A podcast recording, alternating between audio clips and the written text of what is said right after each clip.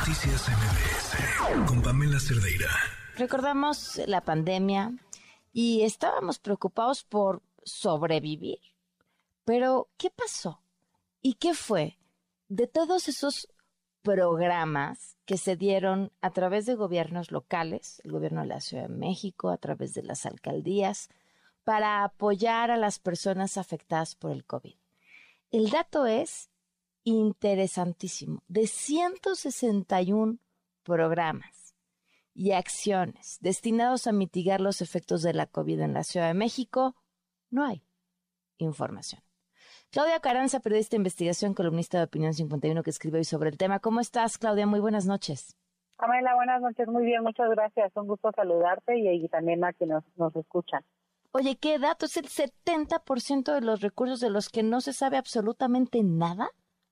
Sí, eh, es impresionante, ¿no? Esto, esta columna sale de un informe que realizó el Info Ciudad de México junto con Estado Abierto, liderado por Carmen Nava, eh, y, el, y ese informe, digamos, tuve acceso porque participé en la presentación del mismo como project manager de una iniciativa que estamos por lanzar, eh, aprovechando el espacio, se llama Y, eh, y bueno, como parte de este espacio, justo lo que lo que revela el informe es impresionante e indignante.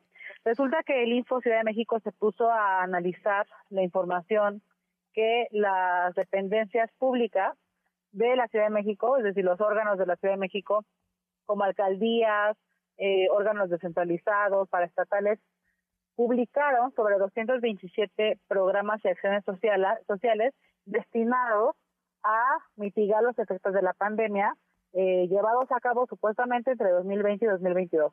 Pues justo de esos 227 programas y acciones sociales, de 161 no encontraron nada de información, ni en los sitios web de las dependencias o de las alcaldías, ni en la Plataforma Nacional de Transparencia, que recordemos es el sitio donde todo ente de gobierno sujeto de transparencia tendría que estar eh, publicando y cumpliendo con sus obligaciones de transparencia.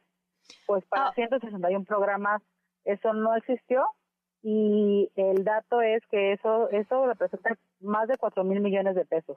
Ahora, traes una lista, Claudia, de, de, cuáles son las peores alcaldías o las que tienen eh, menor transparencia sobre el uso de estos recursos. ¿Cuáles fueron?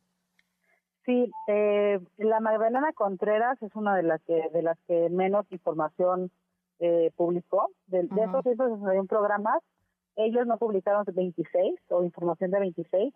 Tlalpan no publicó 17, Milpalte, Benito Juárez con 16 cada una y Azcapotzalco con 13. Las demás, eh, algunas uno o dos programas es así, pero digamos estas son las que las que se llevan las palmas, ¿no? Por la falta de transparencia en cuanto a estos programas de acciones sociales. Oye, y en términos de la mayor cantidad de recursos sin, sin reportar información sobre su gasto. Eh, ¿Te refieres a las alcaldías? Pues de en general, pues de todos los entes analizados. Son alcaldías, este, justo, eh, me parece que son alcaldías, aunque ese dato no, no lo tengo en este momento eh, fresco, pero está en el informe. Y bueno, el caso es también que eh, parece que no hay responsable, ¿no? Algo que pareció interesante o que, que se comentó en el panel de presentación era eso precisamente, ¿no? Que se hacía un llamamiento también a los órganos, a las dependencias, a las alcaldías, a que ahora sí, a ver si con esto, ¿no? De frente en las manos, eh, donde ya fueron auditados en cuestión de transparencia, se deciden a publicar ahora sí dónde está el dinero, eh, y a cuánta gente se ayudó, si es que realmente se ayudó a la gente con estos programas y acciones sociales que debieron llegar a esas personas, ¿no? Eh, los 227 programas que, que, que buscó información en Info Ciudad de México estaban destinados para 5 millones de personas. Ok. muchísima gente, sobre todo personas en situaciones vulnerables, mujeres, niños, adolescentes, adultos mayores, eh, en la Ciudad de México, que pues al final del día son quienes no sabemos si, si recibieron la ayuda o no. Claro. Pues Claudia, te agradezco muchísimo que nos hayas tomado la llamada para comentarnos sobre esto. Muchísimas gracias, Pamela, por la, por la invitación. Y pues la verdad que muy interesante el informe. Si le quieran revisar, está en Info Ciudad de México y también lo enlazamos en la, en la columna de Opinión 51.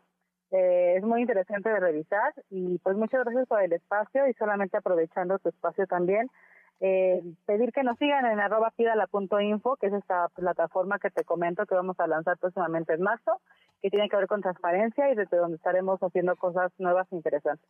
Claro, muchísimas gracias, muy buenas noches. Gracias, Pamela, linda noche. Noticias MBS